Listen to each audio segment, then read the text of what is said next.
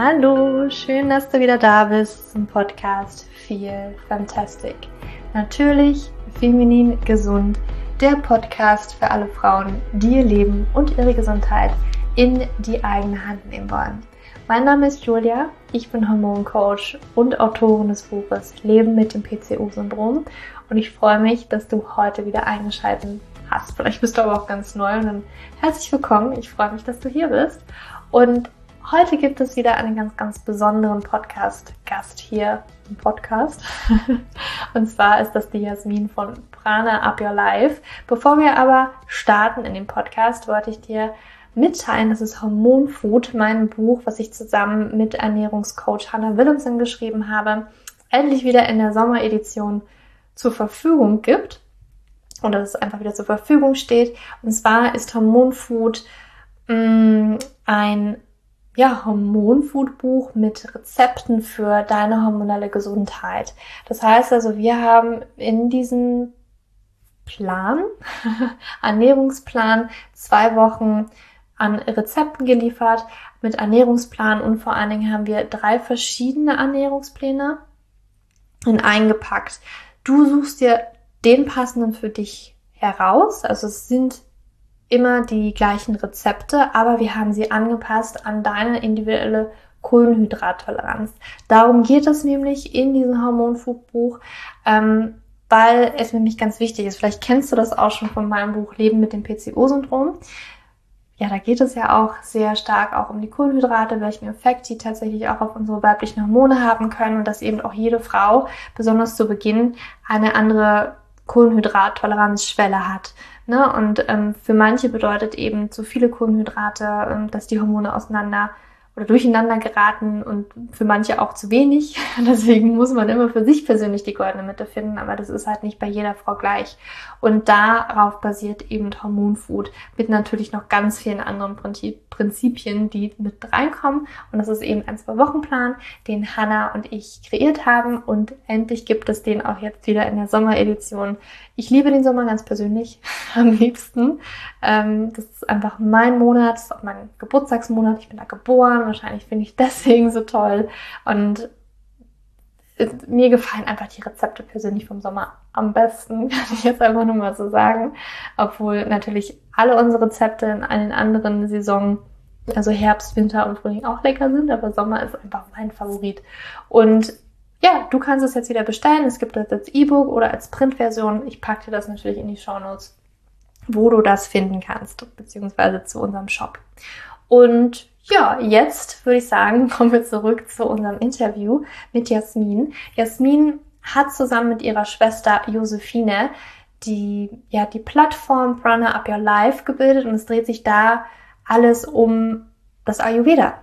Ja, vielleicht kennst du Ayurveda schon. Das ist die, ja, traditionelle indische Medizin. Also es ist schon wirklich etliche tausende Jahre alt und basiert eben auf ja, den Elementen, vielleicht kennst du die, Wasser, Feuer und so weiter.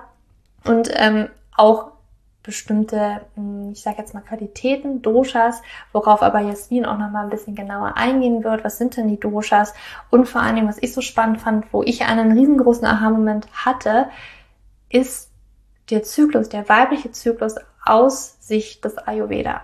Und das fand ich besonders spannend, weil es sich vielleicht nochmal ein bisschen von ja dem, was wir eigentlich kennen in unserer westlichen Welt, vielleicht nochmal ein bisschen anders. Und das war für mich einfach der größte Aha-Moment. Und das wirst du in der Folge auf jeden Fall hören. Auch hören wir uns ein bisschen von Jasmin an. Also wir gehen in die Richtung Ernährung beziehungsweise auch Verdauung. Verdauung ist sehr, sehr wichtig im Ayurveda. Und was können wir vielleicht für unsere Verdauung noch tun? Da gibt Jasmin auch nochmal sehr tolle Inputs und Tipps.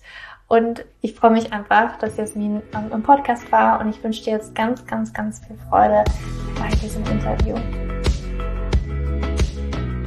Hallo, liebe Jasmin. Ich freue mich wahnsinnig, dass du heute bei mir im Podcast bist. Die, ja, wie soll ich sagen, die zweite Hälfte.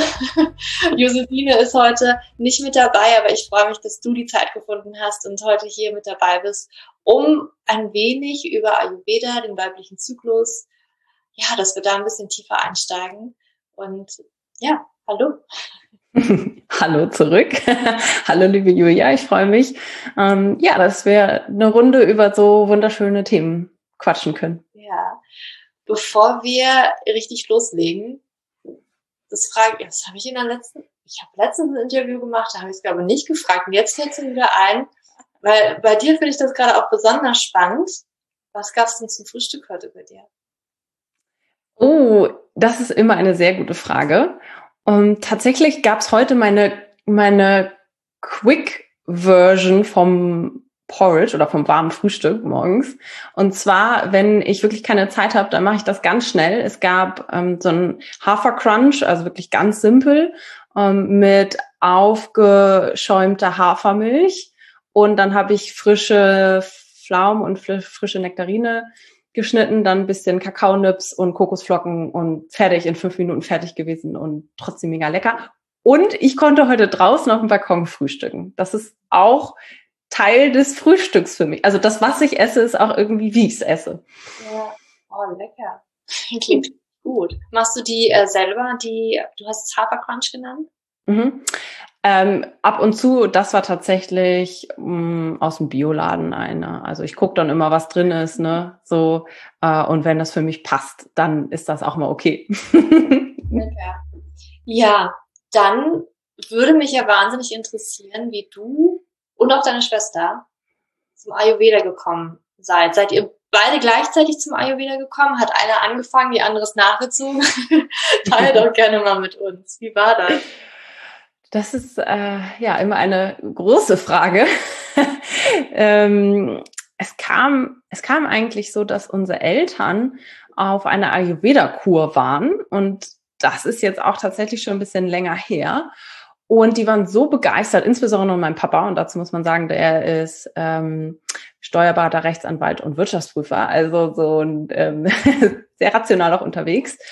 Und die waren so begeistert von dieser Ayurveda-Kur, dass mein Papa daraufhin ähm, sich Lesestoff geholt hat, unter anderem ein Buch von Volker Mehl, der ist ein ganz bekannter Ayurveda-Koch.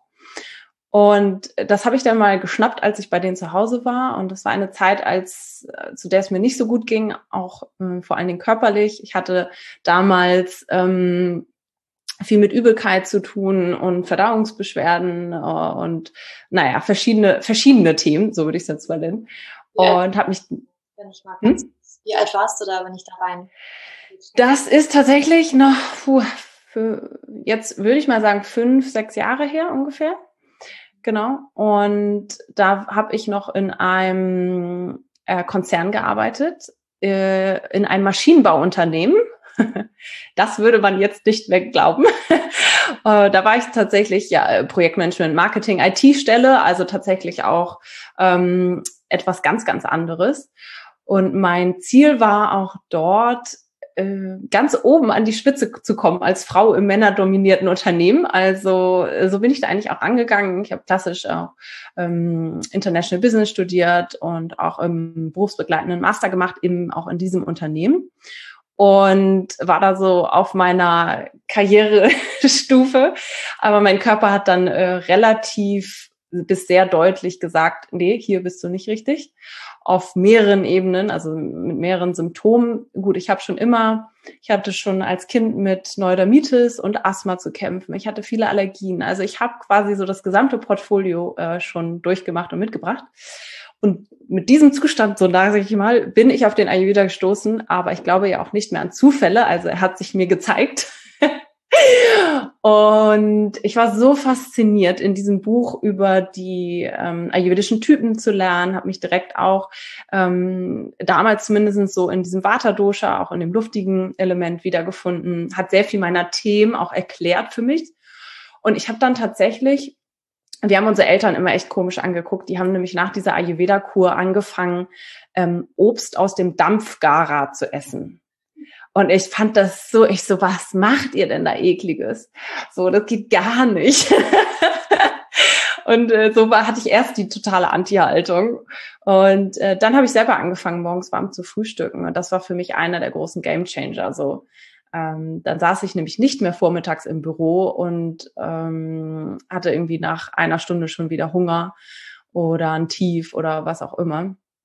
Mm, ja, und so bin ich zum Ayurveda gekommen und habe dann, ich bin dann immer gerne sehr schnell, wenn mich etwas interessiert und habe dann tatsächlich äh, schon nebenher eine Ausbildung zum ayurvedischen ähm, Koch und Coach gemacht und war da von Stunde null an so begeistert, dass ich dann Josephine mit reingezogen habe äh, in dieses Thema. Wir haben dann stundenlang telefoniert und sie hat zu der Zeit ähm, Wirtschaftspsychologie studiert und war eben viel um dem Thema Coaching und äh, Resilienz, viel mit Achtsamkeit und so weiter beschäftigt. Und wir haben dann gesagt, hey, wir haben zusammen dann schon Yoga gemacht, auch lange Zeit. Wir haben gesagt, diese Themen, die dürfen irgendwie alle so ein bisschen ähm, zusammengemixt werden und bisschen mm, mit mehr Spaß und Freude und ohne Dogma weitergegeben werden. So. Und damals gab es das auch noch nicht. Das, dazu muss ich sagen, das ist jetzt auch schon vier Jahre her, seitdem es Prana gibt.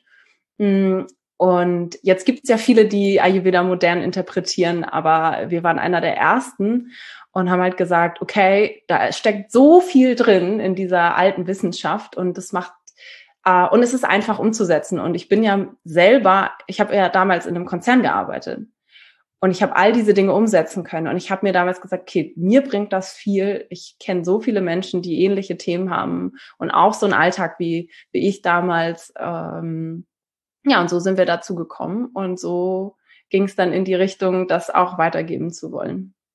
Ja, spannend, total schön, total parallel auch zu mir. Ich habe ja auch International Business Management studiert, mhm. aber ich war tatsächlich, ich habe nie Vollzeit gearbeitet. Herzlichen Glückwunsch. wo mein Körper mir schon im Praktikum für fünf, sechs Monate, was ich damals machen musste, gezeigt hat, äh, nee, Julia, geht gar nicht. Ich war so krank wie noch nie ähm, davor und auch danach nicht mehr. Ähm, aber irgendwie auch schön, dass der Körper einem so sagt, ey, sorry, du bist da auf dem falschen Weg. Hier nicht Karriereleiter.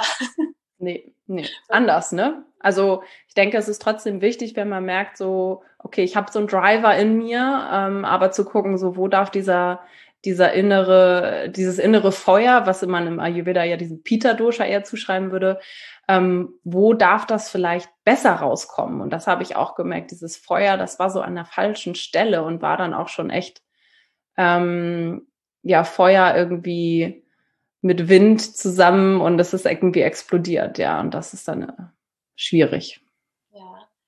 Kann ich mir vorstellen, dass jetzt manche so sagen, wie jetzt Feuer, Wind. Ja, was denn? Magst du vielleicht mal die Doshas erklären und ähm, genau welche Qualitäten, Eigenschaften man damit verknüpft, verbindet? Mhm.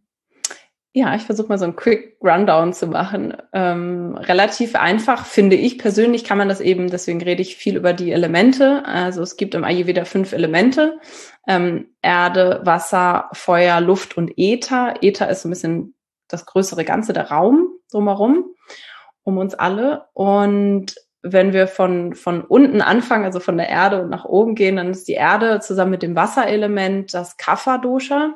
Und das Kapha-Dosha äh, ist eher so das, ähm, hat eher so dieses, die Stabilität als Prinzip. Also da, da steckt ganz viel Stabilität drin ähm, und dadurch auch sehr viel Stärke und Ruhe.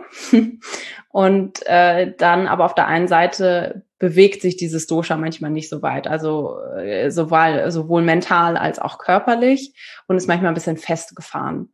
So, das ist so ein bisschen das Kapha-Dosha und hat eben dieses erdige ähm, Element. Und dann haben wir Wasser und Feuer und vor allen Dingen das Feuerelement zusammen äh, ergeben das Pita-Dosha. Das hatte ich gerade schon erwähnt. Das ist eher der Typ, der sehr viel Power mitbringt, sehr viel Feuer, sehr viel Ehrgeiz aber wenn das zu viel wird, kann das gerne kippen, auch in Wut und Aggression und Überperfektionismus. Ähm, das bezieht sich auch wieder auf alles mental und körperlich. Ähm, und wenn wir dann auf das dritte Dosha gucken, also den dritten ähm, Typen im Ayurveda, das ist derjenige, der die letzten zwei Elemente integriert, also Luft und Äther.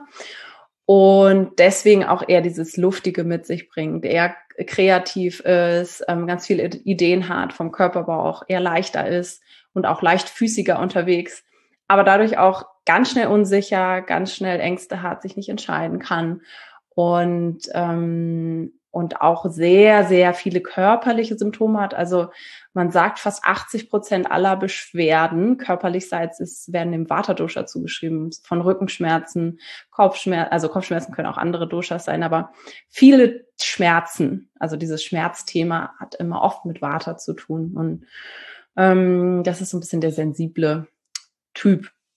Und das sind so ganz, ganz, ganz grob äh, die drei Doshas. Da kann man natürlich in viele Ebenen reingehen. Aber ich denke, das Prinzip ist immer schön, auch wieder auf diese Elemente zurückzuführen, weil wir alle die Elemente kennen.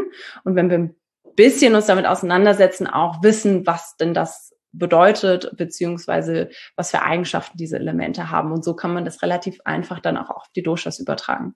Hm. Ich weiß noch, ähm, oder ich habe immer das Gefühl, wenn man irgendwie so ein Dosha-Test macht, dass vor allem dieses Kaffer so irgendwie in unserer westlichen Gesellschaft negativ behaftet ist. Ja. Und ähm, keine Ahnung, eher so gefühlt, jeder will eher so, also von der Körperstatur her, wenn man sich ja. ne, die Fragen ja. irgendwie so anguckt. Ganz klassisch, ja. Mhm. Ich weiß nämlich auch noch, ähm, ich war auch mal ein, ein Wochenende in so einer ähm, Ayurveda-Einrichtung und habe dann auch äh, so einen Test gemacht. Und sie war sich nicht ganz sicher. Also es war auch eine ayurvedische Ärztin tatsächlich. Mhm. Die meinte so, hm, könnte Tridosha sein, aber das ist so selten. Ähm, ja. Glaube ich fast nicht. Und dann kommt sie tatsächlich mit Peter Kaffer. Und ich so, und du so, will ich nicht. Auch also, überhaupt nicht. aber ist das so, dabei ist das so schade, weil ja. Kaffer hat die Eigenschaften, die den meisten Menschen heutzutage fehlt in dieser stressigen Welt, wie oft wäre ich gern ein bisschen geerdeter, ein bisschen, bisschen entspannter, bisschen ruhiger.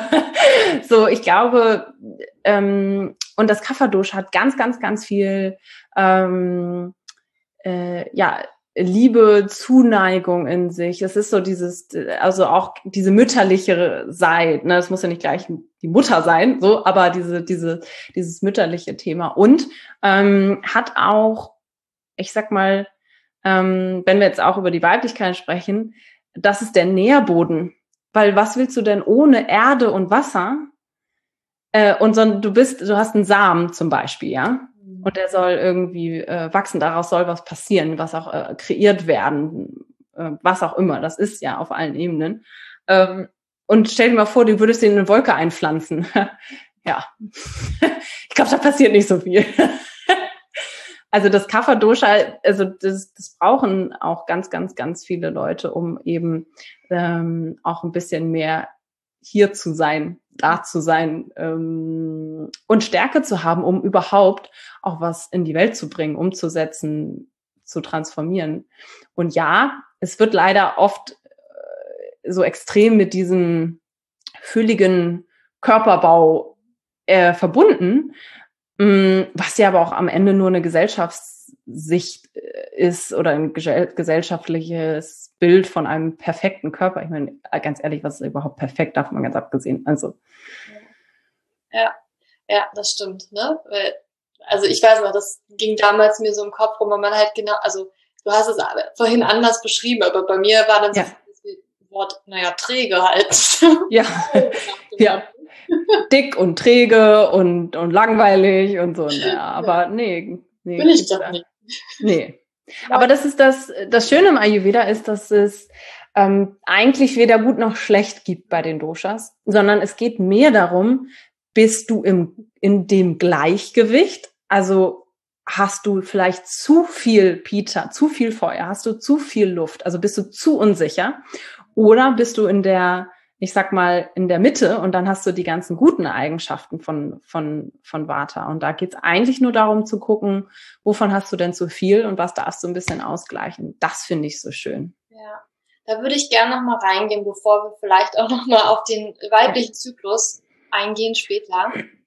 Wie ist das jetzt? Also wenn man diese Typenbestimmung macht, ne, kann ich dann davon ausgehen, das ist so mein Grundtyp Dosha, aber ist der veränderbar? Inwiefern kann mhm. ich selbst, wenn ich jetzt Peter Kaffer wäre, kann ich dann trotzdem irgendwie Dosha Vata zu viel haben? Wie funktioniert das? Ja, sehr gute Frage. Ich denke, das ist der, der große Knackpunkt am Ayurveda, der große Krux auch im Verständnis und dann auch in der Umsetzung, wie man dann den Ayurveda auch für sich nutzen kann. Denn es ist ganz, ganz, ganz wichtig zu unterscheiden zwischen der Urkonstitution, also dem Typ, mit dem du oder mit der Konstellation, mit der du geboren wurdest, versus die, die du gerade hast. Also ich stelle mir das immer so vor, oder ich beschreibe das auch in unseren, in unseren Kursen immer so, ähm, dass du, dass du wie so ein Icon, so ein Man Mannequin hast und der aufgeteilt ist, so wirklich prozentual. Hast du eigentlich jedes Dosha in dir? Musst du, weil es sind ja auch Körperfunktionen, die ohne das nicht funktionieren würden.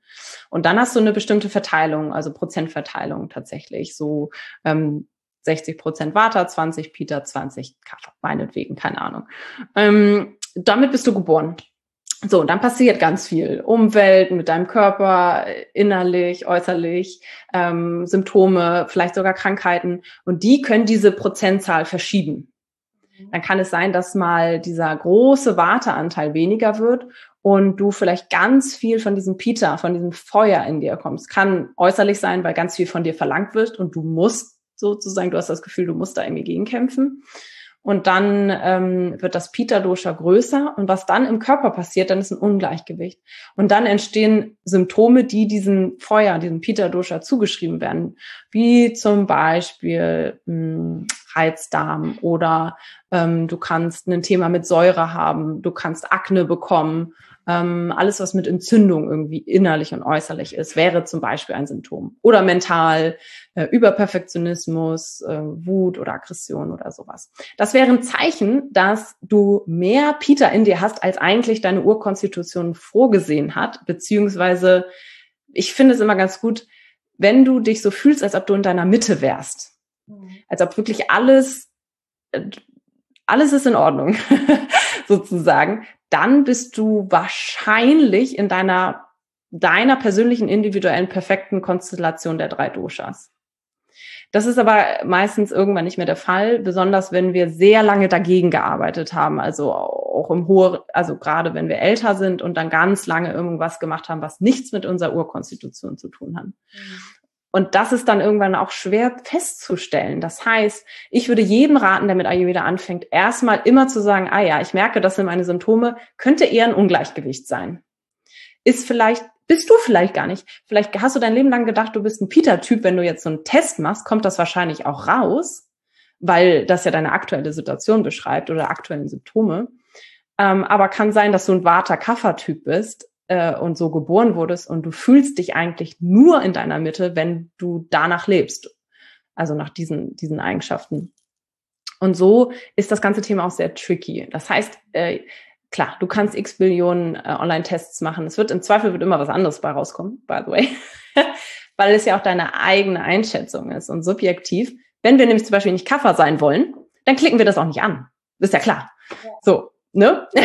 nee, nee, nee, nee, also ich habe keine starken Knochen, so, keine Ahnung, wäre ja zum Beispiel auch was ähm, bei Kaffa. Und so darf man damit definitiv vorsichtig sein und ich würde immer eher nach dem eigenen Gefühl gehen. Hast du das Gefühl, du hast eben, du bist sehr ängstlich, sehr unsicher, also du hast vielleicht zu viel Vata gerade. Vielleicht bist du auch der Vata-Typ, aber vielleicht ist es auch einfach gerade ein Ungleichgewicht. Und ich sag immer zu allen, mit denen wir arbeiten, so, dann versuche das auszugleichen, was sich so doll zeigt. Also sowohl dein Körper als auch dein, dein Kopf.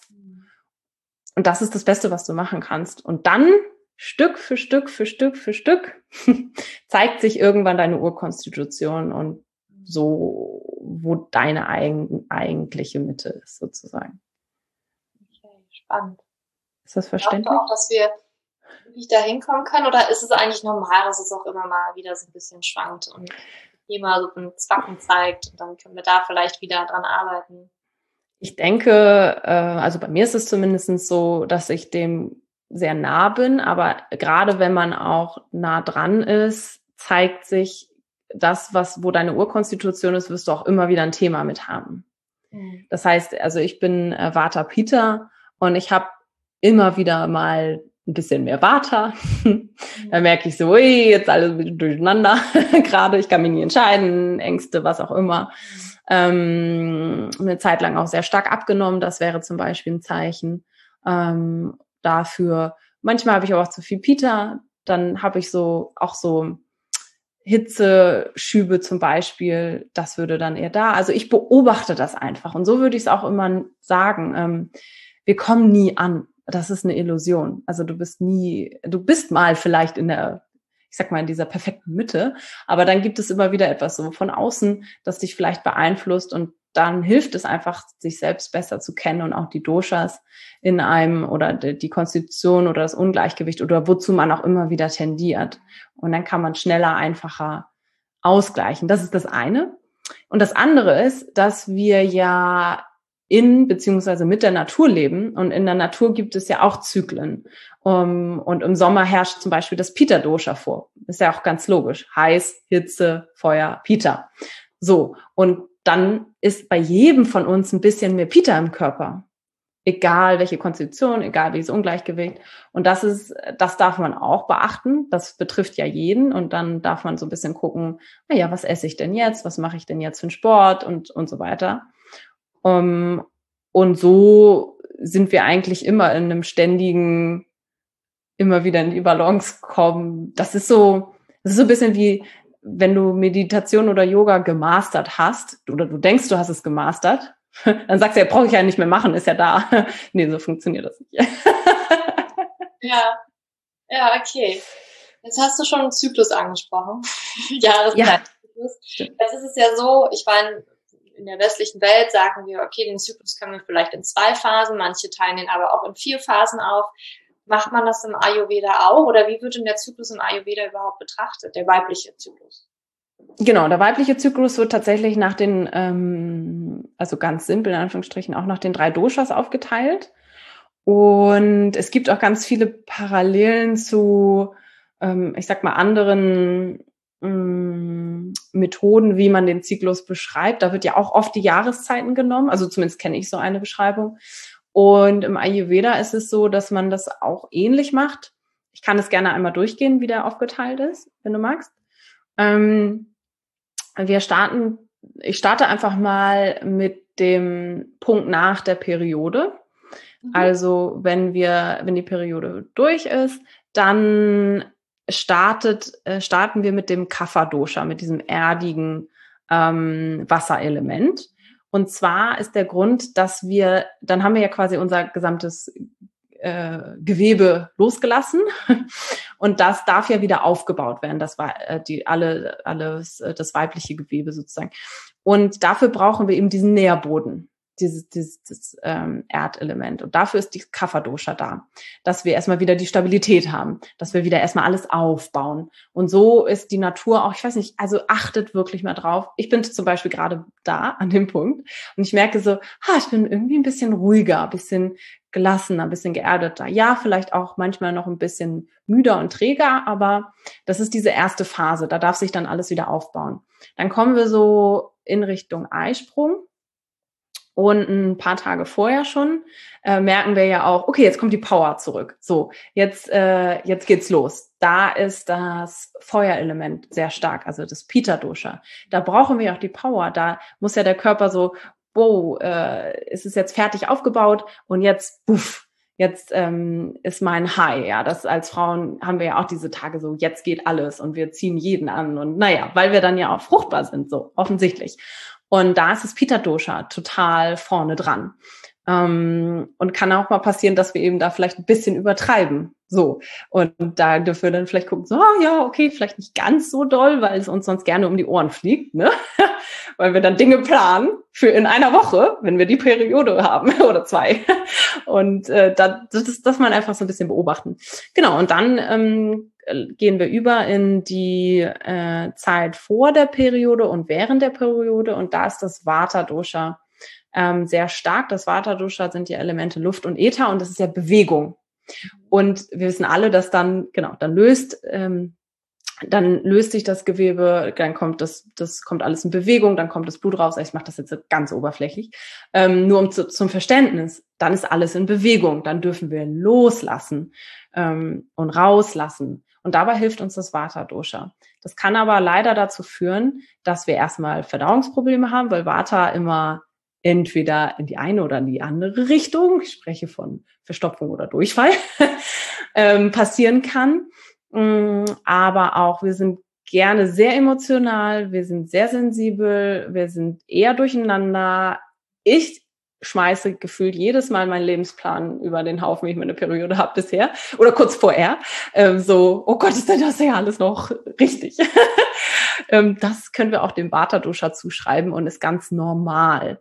Mhm. Ähm, und genau, so, wenn wir das erkennen und wissen, dann können wir ja auch sehen, was hilft mir denn dann in diesem Moment, beziehungsweise ich finde es immer schön, erstmal überhaupt anzuerkennen und mhm. zu sehen, ah ja, warum reagiere ich denn jetzt so? Warum geht es mir denn jetzt gerade so? Und äh, das ist ja auch eine Komponente, die uns eben äh, beeinflusst, egal was an, alles andere so drumherum noch mhm. ist. Spannend. Das ist für mich auch gerade, weil ich wirklich in diesen ne, äh, vier Phasen, ja. Phase, Follikelphase, Ovulationsphase, dann halt die Lutealphase denke. Und jetzt sind es auf einmal nur drei Phasen. Und ja, so. okay, wie so eine Schablone, ich muss doch das jetzt mit den anderen vier Phasen, das muss ich doch irgendwie decken. Ähm, das ist gerade für mich so, okay, wie verknüpfe ich das jetzt am besten? Ähm, Finde ich total spannend. Intuitiv hätte ich tatsächlich was anderes. Also ich hätte Water- und Kafferphasen vertauscht. Einfach weil, ne, weil wir gesagt haben, Kaffer irgendwie so träge. Aber wahrscheinlich denke, habe ich da, also ne, man denkt irgendwie komisch. aber weil es macht für mich aber auch Sinn, dass halt doch diese Phasenmenstruation auch irgendwie Watter ist. Ähm, weil wir da, wie du gesagt hast, eben eher so, ähm, ich sage jetzt mal, für Stress auch anfälliger sind. Ja Genau. Und eben ähm, sensibler sind und ängstlicher vielleicht auch sind. Ja. Und ähm, ja, finde ich spannend. Würde man dann auch, also wenn wir das jetzt so betrachten, die Phasen anhand der Doshas, dass man dann sagt, okay, ähm, also dann würde das dann auch so sein, okay, wenn diese Phase jetzt zum Beispiel, hast du gesagt, nach der Menstruation bei Kaffer, dass es dann auch eher ist, dass diese Phase dann in eher, also dieses Dosha eher überhand nehmen kann? Also kann ich mhm, mir das? Genau. Genau. Du kannst dir vorstellen, dass dann, dass bei allen eher mehr Kaffer ist in dieser Zeit. Ja. Und wenn du ein Kaffertyp bist, dann ist es wahrscheinlich nochmal verdoppelt. Und dann fällt es, also dann fühlt es sich für dich noch stärker an. Wenn du ein Vata-Peter-Typ bist, findest du diese Phase wahrscheinlich ziemlich gut, weil sie, weil sie dir hilft, ein bisschen Ausgleich zu schaffen gegen, den, gegen die anderen Doshas. Ja, weil ich habe mich nämlich immer gewundert, warum reden denn alle davon, dass ich zum Beispiel auch Energie haben soll. Bei mir ist es ein bisschen gerade so, dass ich manchmal, also ich sage jetzt mal nach der Ovulation, deswegen macht es so für mich eigentlich auch Sinn, da dieses Vater habe, weil wenn ich jetzt wirklich Peter Cover bin, ja, ja ich gehe mal davon aus, dass ja. das stimmte, auch wenn ich das nicht so sehen wollte. Ähm, dass das schon, also dass das irgendwie diese Phasen bei mir manchmal umgekehrt sind. So wie wir in der westlichen Welt mit vielleicht auch die Jahreszeiten, dass das für mich irgendwie so gerade Sinn macht, was du sagst, weil ich das spüre.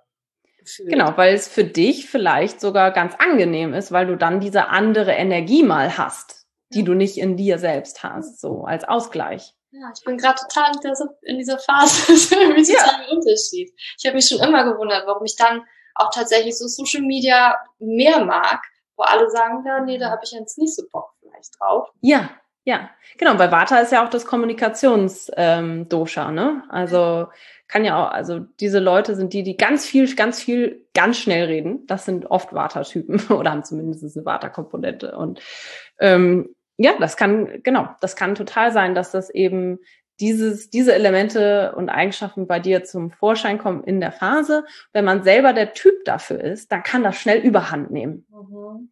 Dann kann es sich schnell irgendwie zu viel anfühlen, weil das ist man ja eh schon und dann kommt das nochmal oben drauf, so.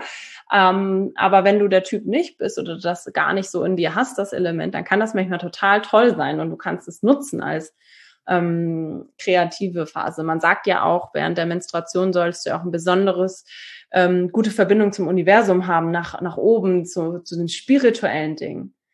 Weil Vata ist ja das Ob- und Äther, äh, Luftelement. Vata ist auch, by the way, kann man auch die Lebensjahre, jetzt hau ich noch einen rein, ähm, die Lebenszeiten auch den, den Doshas zuteilen.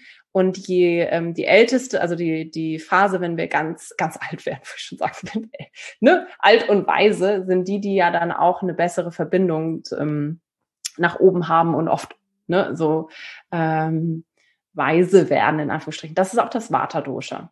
Und so können wir das auch darauf beziehen und sagen, äh, in dieser Phase haben wir eben auch eine gute Verbindung mhm. nach oben.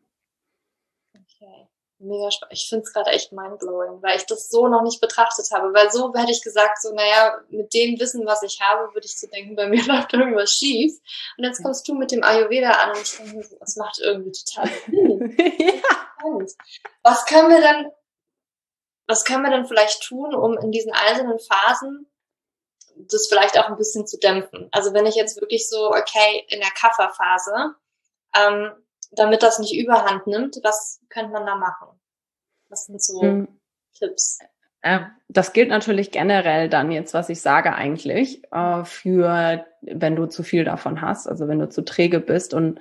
ähm, in dieser Phase nicht so richtig hochkommst, dann ähm, ist natürlich wichtig, etwas Anregendes zu tun. Äh, da, dadurch, dass man ja dann oft nicht an Sport denkt, weil will man ja gar nicht machen, kann es aber auch ganz andere Dinge sein, wie anregende Musik oder anregende Farben, sich ähm, mit inspirierenden Sachen beschäftigen oder die einen selbst inspirieren oder ähm, auch anregendes Essen. Also da darf man auch gerne ein bisschen schärfer essen in der Phase, wenn man das verträgt. Es kommt natürlich immer auf die andere Konstitution, äh, Konstitution und so an. Aber äh, in der Phase darf man dann natürlich auch eher schweißtreibende Sachen machen und anstrengende, auch Yoga-Stile oder was auch immer. Ähm, also es darf alles gerne ein bisschen mehr Anregung haben mhm. in der Zeit.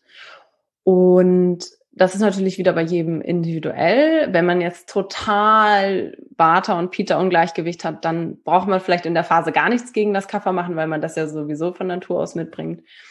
Aber bei einigen, gerade wenn das Kapha-Dosha erhöht ist, generell, dann in dieser Zeit gerne ein bisschen anregende Sachen machen. Das ist auch, ähm, auch echt, kann auch sehr wohltuend sein, so für den Körper. Weil er dann ja auch, ähm, auch die Kraft hat dafür, die Stabilität hat dafür. Also man kann diese Zeit gut nutzen, um auch was, was aufzubauen. Also so, wo man auch ein bisschen mehr Stärke für braucht, ja, einen Ikea-Schrank aufbauen oder so, keine Ahnung, das fällt mir gerade dazu. ähm, das hilft äh, in der Zeit. Und dann, wenn wir übergehen in diesen, in die Eisprungzeit, da dürfen wir wiederum dann ein bisschen aufpassen, weil die Power dann äh, von alleine viel da ist. Dann gerne auf dieser Welle reiten und nicht unbedingt noch erhöhen mit mit Wettkampf oder also irgendeinen. Wettkampfsport oder, oder übertrieben laufen gehen oder was auch immer. Ähm, da gerne dann ein bisschen drauf achten. Gerne auf alles, was so säuremäßig ist, auch drauf achten, weil Peter immer ein Säurethema hat. Also alles, was, alles, was Spaß macht. Kaffee, Alkohol und sowas. Aber auch säurehaltige Lebensmittel dürfen in der Zeit ein bisschen reduziert werden, wenn man merkt, es nimmt halt einfach überhand so. Ähm, das ist so ganz, ganz generell und alles, was so ein bisschen kühlend ist, also kühlende Atemübungen, ähm, Vorwärtsbeugen im Yoga. Um, kühlend meine ich jetzt nicht Eis, ne? sondern ähm, ein lauwarmer Minztee oder sowas wäre dann vielleicht eher, eher die Alternative. Das ist in dieser Phase. Die kann man super nutzen, um richtig äh, ein Projekt durchzuziehen, die das irgendwie ansteht oder äh, wenn man irgendwas anziehen möchte, attraktiv sein möchte, keine Ahnung, auf Männer, Männer anziehen möchte, überzeugen möchte, ähm, auf allen Ebenen eigentlich. Mm, also da gerne auch sowas wie wenn du nach außen hin dich präsentierst, ja, also hast eine Präsentation oder so, gerne schedulen in deiner Eisprungphase. Das funktioniert hervorragend. Und da hilft das Pita Dosha. Und dann gehen wir über, das ist natürlich für viele am, mit am interessantesten, wenn das Vata Dosha kommt, äh, das luftige Element dann vor der Periode und während der Periode, dass wir dann eher die Elemente nutzen, die wir äh, aus dem Kafferduscher kennen, also das, das was uns erdet. Ähm, also äh, wenn wir bei der Ernährung reingucken, warme gekochte Sachen, die nicht zu schwer sind, weil ja auch die Verdauung durcheinander ist dann. Ähm, regelmäßig essen. Also generell ist in der Zeit Routinen wichtig, Regelmäßigkeit wichtig. Ähm, sich zu erden, also auch mal in die Füße spüren zwischendurch. Dann auch wirklich wichtig zu hinterfragen, ist es gerade wirklich schlimm? Also wenn man eine emotionale Phase hat, oder ist es einfach tatsächlich diese Phase, den Zyklus, wo ich gerade drin bin und dann auch einfach sein? Also man kann dann auch emotional sein, aber ähm, es einfach vielleicht mit einem anderen Blickwinkel betrachten und liebevoller betrachten, würde ich es jetzt mal nennen. Da gerne ein bisschen mehr Ruhezeit einplanen, ähm, nicht so viele Termine, nicht so viel Kommunikation, außer man will das. Also weil die, das, was du ja gerade gesagt hast, dann ist dieses Vata-Kommunikationselement ist sehr erhöht. Wenn du das normalerweise nicht hast, dann nutzt das in dieser Zeit, ne? Finde ich total schön, dass du das sagst. Wenn aber wie viele von uns, also auf, auf jeden Fall bei mir sind viele, die wir begleiten, haben sehr viel zu viel Vata. Es ist immer das einer der Hauptthemen. Es wird auch nicht umsonst das König Dosha genannt, also das, was oft zu viel da ist. Und ähm, deswegen dürfen wir uns dann manchmal so ein bisschen zurückziehen, was wir eben meistens nicht tun.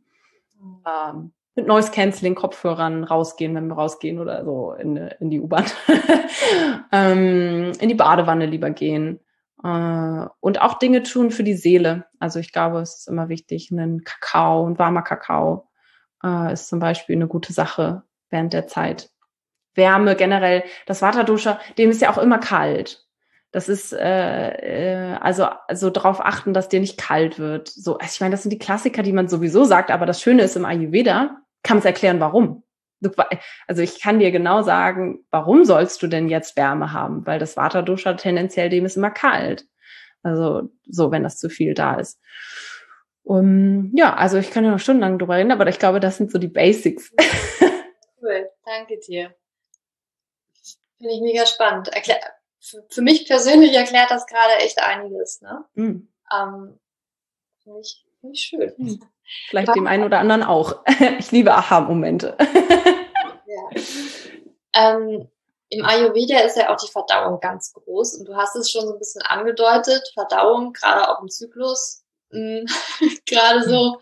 Du hast es jetzt mit der Watterfaser auch in Verbindung ja. gebracht, ne, aber es ist auch allgemein so, wo man dann sagt, okay, nach dem Eisprung, wenn Progesteron auch höher ist, hat man vielleicht eher so die Verstopfungen.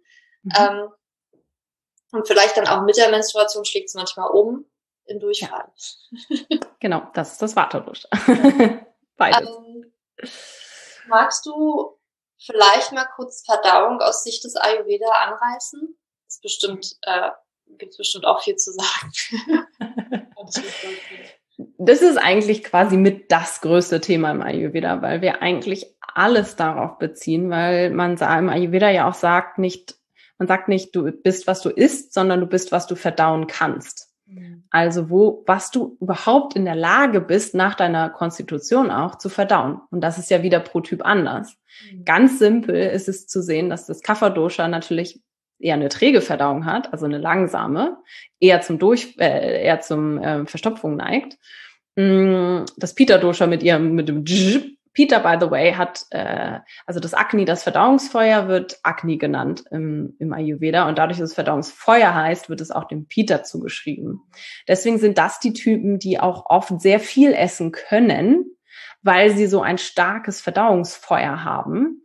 Und das meistens, oder wenn es dann zu hoch ist, passiert, passieren kann, dass das zum Beispiel zu Durchfall eher führt oder ähm, oder so überreagiert, dass dann gar nichts mehr geht. Also so ähm, auf äh, Verdauungsebene sowie auf mentaler Ebene auch äh, schön zu sehen und zu vergleichen. Und deswegen ist ähm, bei den Peter-Typen eher der Fall, dass, dass er Durchfall hat. Und ähm, der Vata-Typ ist halt so ein immer in between. Und das ist so schwierig auch zu unterscheiden, weil man dann ganz oft denkt so, ui, ha, habe ich jetzt eher Kaffer oder habe ich jetzt eher Pita? Und meistens hat man dann einfach zu viel Water, weil es sich halt, also weil es halt wechselt, wechselnd ist. Und das Vata-Dosha ist ja generell eher dieses, ne, alles in Bewegung, alles wechselt. Und da darf man ähm, sanft sensibelsten sein, weil der Magen und das Verdauungsfeuer am sensibelsten ist, also auf alles irgendwie immer reagiert, one or the other way. Und ähm, warum ist das jetzt so wichtig, ganz generell im Ayurveda? Weil man eben sagt, dass wir am Ende unsere Energie ja auch daraus produzieren. Ähm, aus dem Essen, was wir zunehmen, ist ja eigentlich unsere Energiezufuhr. So, wenn wir die nicht richtig verstoffwechseln können oder verdauen können, je nachdem, ob unser Akne gut oder schlecht funktioniert, unser Verdauungsfeuer, ähm, das resultiert dann in, wir haben viel oder wenig Energie und dann können wir Dinge tun oder Dinge nicht tun, die wir tun wollen. Und am Ende geht es ja eigentlich nur darum, du ähm, möchtest ein langes, glückliches Leben führen und du möchtest die Dinge tun, die du tun willst und dafür brauchst du Energie. Und wenn dein Verdauungssystem und dein Akne nicht gut funktioniert, hast du diese Energie nicht, um das zu tun. Also es hängt irgendwie alles zusammen. Und äh, da steckt so, so, so wahnsinnig viel drin, wenn man das ein bisschen auch für sich verstanden hat. Und dann ähm, geht es ja noch viel weiter. Dann stimmen so Ernährungstrends halt nicht wirklich für jeden. Weil du, wenn jeder ein anderes Verdauungsfeuer, ein anderes Akne hat, verdaut auch jeder anders. Und dann funktioniert nicht für jeden vegan und roh. Funktioniert ehrlich gesagt für die wenigsten Typen aus ayurvedischer Sicht, ganz generell gesehen. Wenn dann vielleicht für den Pita-Typen, aber auch da muss man aufpassen. Und wenn dann nur mittags. Ähm, und deswegen ist es so wahnsinnig wichtig, da auch drauf zu achten, äh, welch, welcher Trend funktioniert für mich, so würde ich es eher nennen, ja? Oder wie kann ich was so für mein Akne anpassen, dass ich damit happy bin? Und das hat schon, also ich habe schon so viele Menschen begleitet, für die das so der größte Aha-Moment war, das zu erkennen und dann danach zu leben.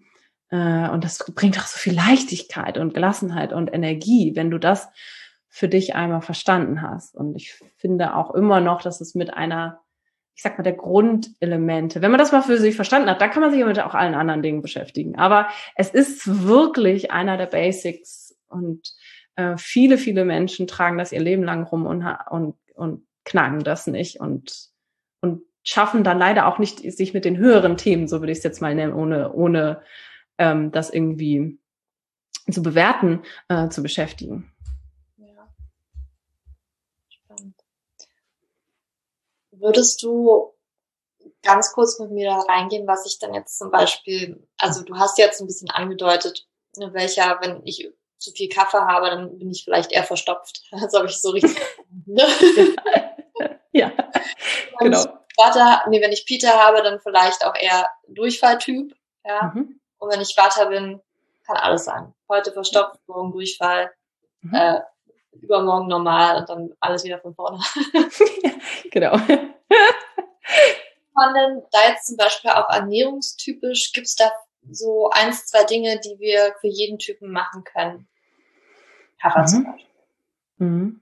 Da kann äh, ich sagen, ja, kann ich dann schon sehen, dass Kaffer in mir irgendwo drin ist, weil in der Vergangenheit hatte ich wirklich ähm, ganz tolle Verdauungsprobleme. Ne? Ja. Ein paar Tage.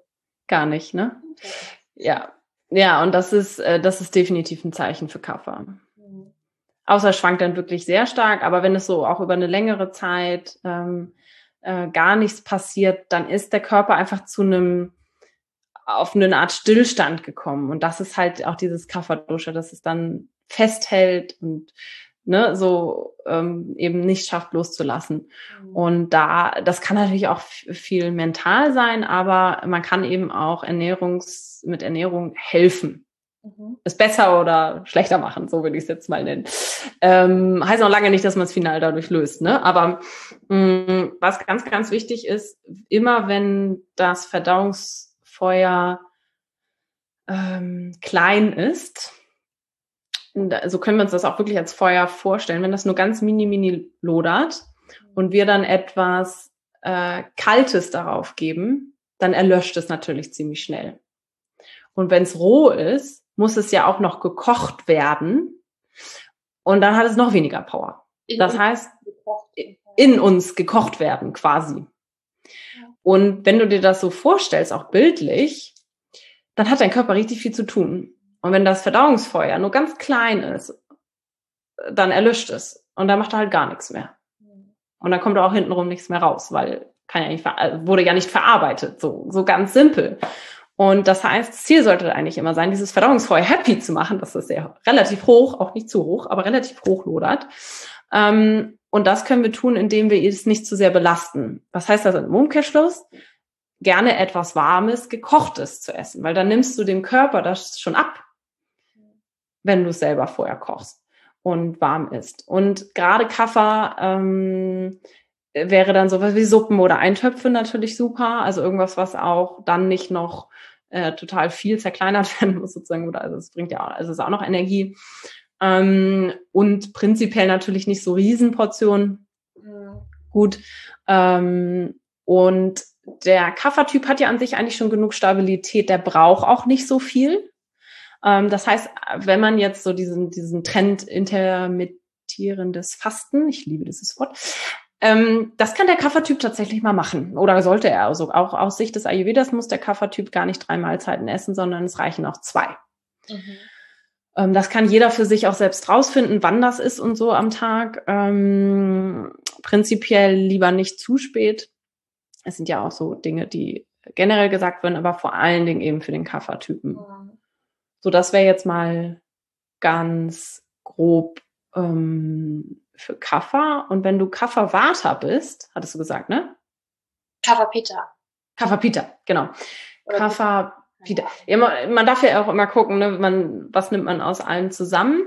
Ähm, ähnlich dazu, äh, ich springe jetzt mal zum Vata-Typen, ist genau dasselbe, weil die Verdauung ja so sensibel ist, darf es gerne was Warmes und was Gekochtes sein. Dann aber deutlich regelmäßiger und ähm, jetzt zwar auch keine Riesenportion, weil es ja auch so sensibel ist, aber es darf ruhig ein bisschen mehr sein, weil die brauchen ja auch ähm, ne, ein bisschen Substanz. So, da darf auch ein bisschen mehr Substanz sein. Und wenn wir dann zum ähm, Peter-Typen gehen, der darf auch gerne mal größere Portionen, sollte er auch, weil wenn er so viel Power hat und so viel verbrennt, das Problem ist, wenn man als Peter-Typ nicht nichts isst, dann ähm, brennt es über und dann erlöscht es dadurch das Feuer. Also das Akne kann dann auch äh, quasi, wenn es zu hoch lodert, auch nicht gut sein. Ähm, und dann passiert es so, dass es sozusagen nur so durchrauscht, das Essen, äh, und wir die eventuell die Sachen gar nicht richtig aufnehmen. Und dazu tendieren, dass wir so leer laufen, dass es schnell in dieses hangry Gefühl reinkommt, dieses kennst du wahrscheinlich auch. Ähm, wenn ich jetzt nichts zu essen kriege, dann ist ganz schwierig. Also ich kenne das auf jeden Fall äh, von mir früher. Es ist jetzt besser geworden, weil ich aber auch sehr darauf achte, regelmäßig zu essen und auch gute Portionen, auch ähm, Kohlenhydrate äh, sind für den Pita-Typen wahnsinnig wichtig. Wenn du jetzt anfängst, so eine, ich weiß gar nicht, wie die heißen, Keto? Nee. Ja. Low ja. Keto, ganz extrem. Low Carb, Keto oder was ja auch so ein Sportlertrend ist, ganz viel Eiweiß und keine Kohlenhydrate oder irgendwie sowas. Ich weiß gar nicht genau, ich bin dann vom Thema. Ähm, das sind oft Peter-Typen, ne? Ehrgeiz, Sport, Leistungssport, ne? Das kann total nach hinten losgehen. Ähm, so, weil dann das Akne ähm, überbrennt, äh, zu, zu viel Feuer hat. Ne? Mhm. Und äh, ja, wenn man das so im Kopf hat, also jeder erkennt sich bestimmt jetzt wieder in der einen oder anderen Sache, nimmt das einfach mal mit, denkt da mal so ein bisschen drüber nach, egal, also jetzt in Zukunft, wenn du, wann du was isst und was es auch mit dir macht und wie du dich auch danach fühlst und ob, wenn du dir wirklich so ein kleines Verdauungsfeuer vorstellst, ist es überhaupt da, wenn du isst, ja, oder bevor du isst, ähm, lodert es überhaupt, gibt, also weil ein Verdauungsfeuer, ein Akne, wenn es an ist, dann gibt es dir Bescheid, dann hast du Hunger. Wenn du keinen Hunger hast, dann funktioniert dein Akne nicht. Dann solltest du idealerweise eigentlich auch nichts essen. Mhm. Wenn man streng genommen so das so sieht. Um, ähm, und da sollte, also darum geht's eigentlich immer so ein bisschen ein Gefühl dafür zu kriegen, um, ähm, das so ein bisschen zu trainieren, dass es da ist, dass es Bescheid gibt, dann zu essen, aber nicht zu überfordern. Also es sollte am Ende natürlich auch wieder so ein bisschen auflodern. Ja, nicht so doll, aber wenn du danach fühlst, so, okay, jetzt ist alles vorbei, jetzt geht gar nichts mehr, dann hast du im Zweifel dein, dein Akne gelöscht. Okay, spannend. Aber man würde trotzdem so ein bisschen im Ayurveda auch einen Unterschied zwischen Mann und Frau machen, weil die Frau ja eben noch den Zyklus vielleicht durchläuft und dementsprechend auch nochmal vielleicht in, also in mhm. den Phasen tatsächlich dann auch die Verdauung, haben wir ja schon gesagt, manchmal auch ja. anders ist. Genau, ja, ich würde da einfach mal beobachten, das auch nicht so streng zu sehen. Ähm, ich glaube, es ist wichtig, erstmal sich selbst da ein bisschen kennenzulernen, die Verdauung unabhängig vom Zyklus. Wenn du dann aber den Zyklus mit einbeziehst, kannst du über das Wissen darüber, wann, wann welches Dosha vorherrscht, natürlich das noch ein bisschen anpassen. Mhm. Aber auch da, also gerade wenn jetzt für jemanden das neu ist, dann äh, ist das nachher zu viel und dann macht man am Ende gar nichts und dann, dann sind wir auch irgendwie keinen Schritt weiter gekommen. So. Aber ähm, prinzipiell klar, beeinflusst uns alles im Außen und bei uns Frauen dann eben noch zusätzlich der Zyklus. Mhm. Spannend. Ja, ich bin ich sehe auch tatsächlich meinen, meinen Partner, ich sage auch immer zu ihm, also er hat jetzt mit Ayurveda gar nichts am Hut, ne? Ich sage immer, ja. ach, you are a fire person. er hat auch ja. ein bisschen, ähm, ach, keine Ahnung, er holt sich ja immer sofort einen Sonnenbrand, da fängt es schon an. Ja. genau wegen die Sonne, die reißt schon. Okay. Ähm, aber tatsächlich auch mit der Verdauung und allem, das stimmt irgendwie total. Dieses Hangry werden, dieses, ja. ne, also Competition, das ist alles, alles, alles drin. Da. Sehr stark. Ja. Der pitische Typ, äh, Petermann, das ist ja auch so ein bisschen das Klischee dann, also so ein Petermann. Ähm, und das Problem ist dann, Alkohol, Kaffee, Fleisch, also all diese säurehaltigen Dinge sind dann auch oft so auf dem Speiseplan und das äh, befeuert das Ganze natürlich noch. Schärfe. Ich hatte, äh, mein Ex-Freund war auch der absolute Peter-Typ oder zumindest hat er ein Peter-Ungleichgewicht. Der hat immer Tabasco äh, überall drüber, über alles, wirklich, über alles. Dann hat er mir extra scharf bestellt und nochmal Chilis oben drauf. Ähm, und das war echt, also das war echt so der Klassiker. Also er hat wirklich alles gemacht, um dieses Peter noch doll. Also so sechs, sieben Tassen Kaffee am Tag und ja, naja. also auch in Norwegen, die trinken auch echt viel Kaffee hier. Mhm. Also Alkohol halt, ne, wenn es halt, eine Party gibt, dann sind sie auf jeden Fall gut dabei. Mhm. Um, ähm, also ich trinke ja gar keinen Kaffee. Er ist, er hat es schon gemerkt, die Säure. Ja. Das ist ihm gar ja. nicht so gut tut. Ähm, ich glaube, da hat er für sich schon so ein bisschen gelernt. Aber ja, muss er, muss er halt so ein bisschen gucken. Aber es ist immer ganz spannend. Also es ist aber auch eine Herausforderung, weil ich nämlich auch merke, das, was du gesagt hast, für mich halt warme Speisen, das haben wir, war ein Game Changer, ne? Ja. Für, für meine Verdauung. Und wenn ich das bei ihm dann halt so sehe, der, der fängt ja so gefühlt bei jedem an zu schwitzen, dass jetzt eine Suppe ja. ist. Ja, ja, das ist, da darf man auch drauf achten. Also auch Peter ist natürlich gut, wenn sie warm und gekocht essen, allerdings nicht zu heiß. Mhm. Ähm, also da darf er dann vielleicht gerne das noch ein bisschen abkühlen lassen, bevor das ist. Ja. sagen, du musst noch warten, aber nicht hängen. Ja. nee, genau. Dann schieb ihn lieber noch mal ein Stück Brot vorher rein oder so. okay, merke ich mir. Mensch, jetzt reden wir schon richtig, richtig lange. Ja. Ähm, ich würde dir gerne. Hm? Hast du noch nee, Zeit? Ist gut. Nee, ich habe ich es gerade gesehen, aber es ist auch immer so spannend, man kann ja immer so viel darüber reden. ja, ich glaube, da gibt es noch so viel mehr zu sagen. Ja. Ähm, ich äh, würde gerne noch drei oder vier kurze Fragen stellen. Ja. Die ich auch jedem nochmal frage. Vielleicht gleich als erstes, hast du, hast du einen Buchtipp, ähm, zu dem Thema auch. Gibt es da irgendwie so ein gutes Buch, was du empfehlen kannst, wo man mal reinschnuppern kann? Wir haben ein Buch geschrieben. Ah ja, ja gerne. Ja. ähm, das heißt, ähm, mit Ayurveda äh, und Mindful Eating zu mehr Lebensenergie äh, von uns, von Prana Bio Life. Also das kann ich auf jeden Fall empfehlen. Da ist auch ähm, das Agni drin. Da ist jetzt nicht der weibliche Zyklus drin, aber die Doshas ähm, paar Rezepte, mm, ein bisschen was zu Mindful Eating, Mindful Cooking auch. Also wir beschäftigen uns ja auch viel mit dem Kochen und dem, äh, wie man isst, äh, nicht nur was. Ähm, genau, also da ist eigentlich ein schöner Überblick auch über alles ja. drin. Ja, das verlinken wir doch in den Show Notes, na klar. Ja. ähm, und dann, ja, jetzt drei kleine Fragen, die ich wirklich jedem stelle. Wenn du nur eine Sache nennen dürftest, die wir für mehr Gesundheit tun können, welche eine Sache wäre das?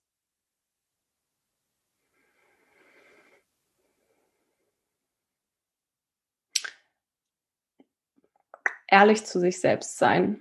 Was brauche ich eigentlich wirklich gerade? Und ich, das bezieht sich ja auf alle Gesundheitsthemen. Also welche Art von Bewegung brauche ich gerade? Brauche ich überhaupt Bewegung? Ähm, Brauche ich jetzt etwas zu essen? Was sagt mein Akne? ähm, und dann auch eine ehrliche Antwort geben. Und wenn man mal nicht so ehrlich ist, dann ähm, das auch als dieses anerkennen und sagen, ja, ich weiß, das wird mir jetzt nicht so gut tun, aber ich mache es trotzdem und ich feiere es. Mhm. Und das ist, glaube ich, wichtig. Und das macht am Ende den ganz großen Unterschied, anstatt alles dogmatisch durchzuziehen. Deswegen für mich ist Gesundheit ehrlich zu sich selbst sein und dann locker damit umgehen, wenn man sich anders entscheidet. Wichtig, ja. Eine Sache für ein erfüllteres Leben.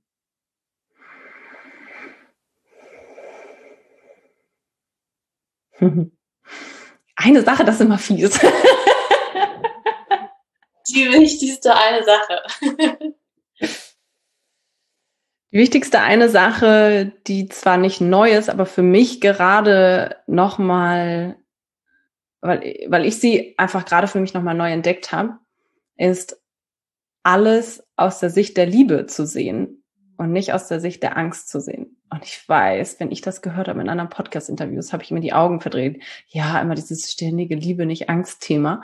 Ähm Aber wenn man anfängt, alles so ein Stückchen mehr Liebe mit Liebe zu betrachten ähm, und weniger mit der Angst, es ändert alles im Leben irgendwie.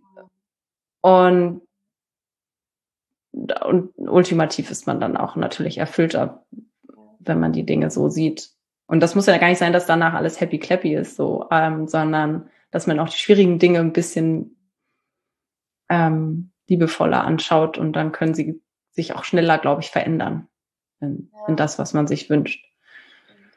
Stimmt äh, für Vata gar nicht so leicht, die Angst beiseite zu schieben manchmal, oder? Ja, für Vata nicht so leicht und für Peter ist nicht so leicht. Ähm, äh, liebevoll Dinge anzugucken, die nicht so gut funktionieren, weil Peter sehr ehrgeizig ist und ähm, äh, alles gerne perfekt haben möchte und einen Plan haben möchte. Und wenn das dann nicht so läuft, und das, sorry, passiert halt einfach so im Leben, ähm, dann ist es auch nicht so einfach.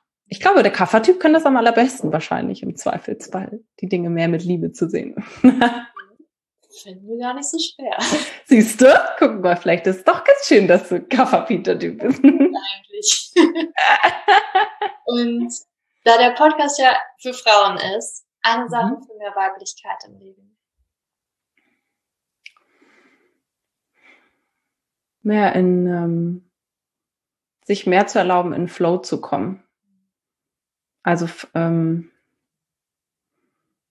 auch wieder auf allen Ebenen ähm, sich mehr im Flow zu bewegen, im Kopf, aber auch mit dem Körper, also auch aufzuhören, immer alles so streng zu machen und streng zu sein. Also das ist für mich ultimativ mehr Weiblichkeit. Ja. So schön, Jasmin. Wo mhm. finden wir dich und auch deine Schwester Josephine? Erzähl mal mehr von euch, mehr von ja, Ayurveda. Ihr habt ja auch gerade plant ja was. Da kommt ja was. Ja, da kommt ja was. Stimmt. Ähm, wir sind so vielfältig begeistert und begeistert und begeistern gerne vielfältig, so würde ich es mal nennen. Und Ayurveda ist zwar ein unserer Herzensthemen, aber wir lassen es in alles eigentlich einfließen. Und deswegen haben wir ähm, etwas Neues kreiert, dass wir Menschen begleiten, all diese Themen, was mit ganzheitlicher Gesundheit, Persönlichkeitsentwicklung und so weiter zu tun hat, ähm, bisschen mit mehr Freude und Leichtigkeit weiter in den Alltag zu bringen. Und dafür haben wir das Prana Home ge gegründet. das gibt es und da beschäftigen wir uns so jeden Monat mit eins der Themen. Einen der nächsten Monate beschäftigen wir uns auch mit ähm, Weiblichkeit. Äh, also auch spannend nochmal aus den all den Aspekten, auch über das, was wir heute gesprochen haben und mehr. Ähm, Im Moment ist der Monat Ayurvedic Breathwork, also auch sowas, ähm, der Atem, Meditation, äh, Mindful Movement ähm, oder sowas wie Stressmanagement, ayurvedische Küche. Also all unsere Lieblingsthemen, die findet man da. Und mit unserem Prinzip, dass dass die Dinge mit Freude und Leichtigkeit ins Leben wandern können, in einen normalen Alltag. Und so haben wir das aufgebaut. Und ja, wen, wen das interessiert, wenn man das in seinem Leben so die Themen ein bisschen mehr mastern möchte, aber mit Leichtigkeit, dann, dann ist man im Prana Home richtig. Und im Juli gibt's ein Prana Home Retreat. Und äh, da kannst du einfach mal kostenlos dabei sein, äh, das miterleben, wie sich das anfühlt. Und ähm, da lade ich jeden zu ein, der gerade heute zuhört. Ja. Das kannst du ja äh, gerne verlinken, wenn du magst. Ja, ähm, packen wir in die Show Notes alles. Eure, eure Website auch. Magst du vielleicht nochmal eure Website ja. auch? Genau, unsere Webseite pranaupyourlife.de, also alles findest du sowieso unter Prana, P-R-A-N-A, wie Prana die Lebensenergie und dann Up Your Life, weil es immer um dich geht irgendwie, dass du das schaffen sollst. Mm, wir haben auch einen Podcast, da, boah, schon die 200 irgendwas der Folge. Also äh, da ist sehr, sehr, sehr viel drin, wenn du da erstmal reinhören willst, auch zum Thema Weiblichkeit. Und ähm, wir haben natürlich die gängigen Social-Media-Kanäle. Bei Instagram kannst du ein bisschen verfolgen, wie wir unseren Alltag leben äh, mit den Themen. Und bei Facebook sind wir. Und wenn du magst, kannst du ähm, dich auch zu einem Newsletter eintragen. Also das sind so, ähm, ja, wie man uns findet und mit uns agieren kann. Okay. Ganz viele Wege, die verlinken wir alle in den Show Notes. Das wird alles auffindbar sein. Und ich danke dir, Jasmin, für deine ich Zeit. Dir. Podcast war. Also es war wirklich, ja, wie gesagt, ich hatte da einen riesengroßen Aha-Moment für mich selbst. sehr gut. Freut mich. Sehr, sehr spannend, mit dir zu sprechen. Danke. Danke dir. Ich hoffe, dir hat diese Podcast-Folge gefallen. Ich fand es wirklich wunderschön, mit Jasmin zu sprechen. Ayurveda ist etwas, was mich auch sehr interessiert, ich aber noch gar nicht so tief reingegangen bin weil ja, ich glaube, das ist auch sehr umfänglich. Wir haben es heute versucht und ich finde, Jasmin hat es so toll erklärt und so toll gemacht, ähm, ja, so einen kleinen Input zu geben, was Ayurveda eigentlich ist, was man damit tatsächlich für sich auch erreichen kann. Das, ja, es geht für mich auch da sehr um das Persönliche, das Individuelle, was ja manchmal ein bisschen zu kurz kommt in unserem Leben, dass wir vielleicht vergessen, dass jeder Körper auch irgendwo seine Besonderheiten hat und irgendwie auch immer anders ist. Und vielleicht ähm, Rezept A für Person ja eins nicht funktioniert ähm, und für Person zwei aber total gut. Und dass es da eben immer diese Unterschiede gibt. Und ich finde, im Ayurveda wird es auf eine ganz an, ähm, andere und interessante Art und Weise erklärt. Und ja, ich hoffe, du konntest da ganz viel mitnehmen. Wir verlinken natürlich alles von Jasmin und auch ihrer Schwester Prana Up Your Life in den Show Notes. Da findest du alles. Und ja, ich würde mich jetzt hier gerne von dir verabschieden und denk dran, Hormon Food gibt's jetzt in der Sommeredition auf unserer Website www.hormonfood.de mit ganz vielen leckeren Sommerrezepten, um dich deiner hormonellen Balance etwas näher zu bringen diesen Sommer. Und ja, ich freue mich, wenn du beim nächsten Mal wieder reinhörst und vorbeischaust. Du kriegst hier Podcast alle zwei Wochen, wo ich interessante Gäste einlade oder auch eben zu ganz, zu ganz speziellen Themen, ähm, zur hormonellen Gesundheit zum Beispiel, hier in meinem Podcast spreche. Und ja, ich freue mich. Bis zum nächsten Mal. Deine Julia.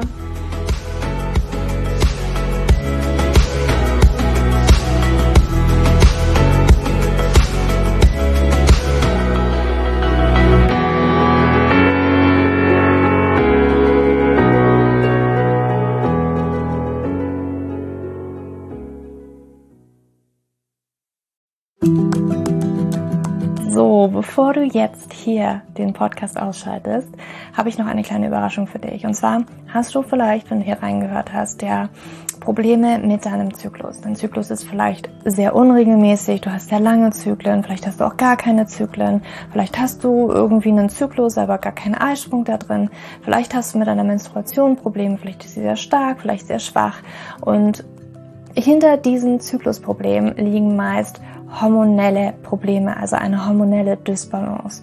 Und ich habe herausgefunden, dass es meist vier Haupthormon-Dysbalancen gibt.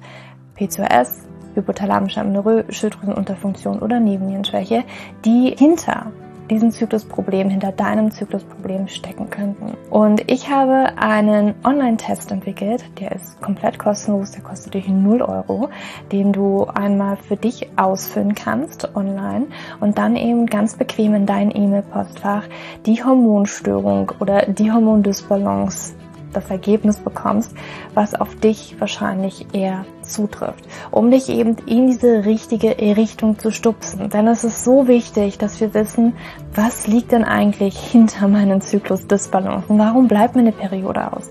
Die Ursachen können so unterschiedlich sein, aber je nachdem, was wirklich die Ursache ist, dürfen wir auch immer ein bisschen anders daran gehen. Ja, das heißt, wenn ich P2S habe, dann äh, bringt mir nicht so viel, wenn ich hypothalamische Amenorrhoe Dinge tue, ja, oder wenn ich eine hypothalamische Amenorrhoe Dinge tue, können die Dinge, die ich bei P2S immer lese, die ich machen sollte, einfach meine Zyklusstörung, ja, oder den Zyklus einfach noch mehr in diesen nicht funktionalen Bereich drücken, ja, weil das einfach nicht die richtige Herangehensweise ist. Und deswegen habe ich diesen Zyklustest entwickelt, damit du für dich wirklich mal in die richtige Richtung gestupst wirst und da wirklich nochmal intensiver reingehen kannst und dass du endlich mal ähm, ein besseres Gefühl dafür hast, worum geht's ja eigentlich bei mir? Ja, warum, worum geht's ja eigentlich? Warum ist mein Zyklus vielleicht nicht gerade so rund? Und ja, das findest du auf meiner Website juliaschulz.net slash Zyklus-Test oder du gehst einfach auf die Startseite meiner Website, ähm, da einfach auf den Hormontest klicken. Und wie gesagt, der kostet dich wirklich 0 Euro. Du kriegst das Ergebnis ganz easy peasy in dein Mailpostfach. Und das ist einfach ein gratis Angebot von mir für dich, damit du einfach ein bisschen besser in die richtige Richtung gelenkt werden kannst, weil ich weiß ganz persönlich, wie es ist, wenn man alles Mögliche versucht, aber eben nicht die richtigen Dinge und man einfach nirgendwo ankommt und landet und der Zyklus einfach nicht besser wird, sondern irgendwie gefühlt immer nur schlimmer. Deswegen schau da rein, juliaschulz.net slash Zyklus-Test und ähm, ich schreibe es dir auch nochmal in die Show Notes und ich freue mich, wenn du da einmal vorbeischaust und für dich diesen Test ja, einfach mal machst und für dich ein bisschen mehr in die richtige Richtung gestupst wirst.